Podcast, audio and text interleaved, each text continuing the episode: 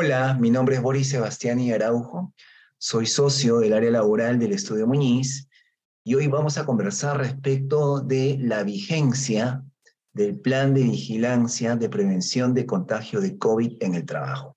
Como preámbulo es importante destacar que la emergencia nacional culminó, sin embargo la emergencia sanitaria está aún vigente hasta el 24 de febrero del 2023.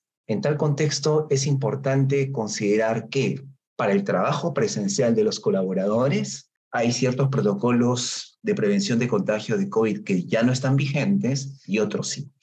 Voy a especificar en este podcast uno por uno los protocolos que están vigentes y los que no. Y son los siguientes. Uno, vacunación para trabajar no está vigente. Dos, ventilación en los centros de trabajo vigente. Tres, uso de mascarilla en el trabajo, vigente, siempre que el resultado de la medición de CO2 en cada turno de trabajo no sea satisfactorio. En cambio, si el resultado es satisfactorio, el uso de la mascarilla no es obligatorio. Cuatro, distancia física en el trabajo, vigente, siempre que el resultado de la medición del CO2 en cada turno de trabajo no sea satisfactorio. En cambio, si el resultado es satisfactorio, el uso de la mascarilla no es obligatorio. 5. Puntos de lavado y dotación de gel en el trabajo vigente. 6. Prueba de descarte de COVID para el trabajador vigente para casos sospechosos determinados por el médico ocupacional. 7.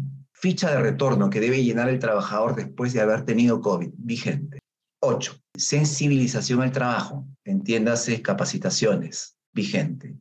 9. Retorno de trabajadores de riesgo, previa suscripción de formato de consentimiento de trabajo presencial vigente. Por lo referido, recomendamos seguir aplicando los protocolos de prevención de contagio de COVID en el trabajo de conformidad por lo dispuesto por la Resolución Ministerial 1275-2021-MINSA, modificada por la Resolución Ministerial 675-2022-MINSA, las cuales han sido resumidas en el presente podcast.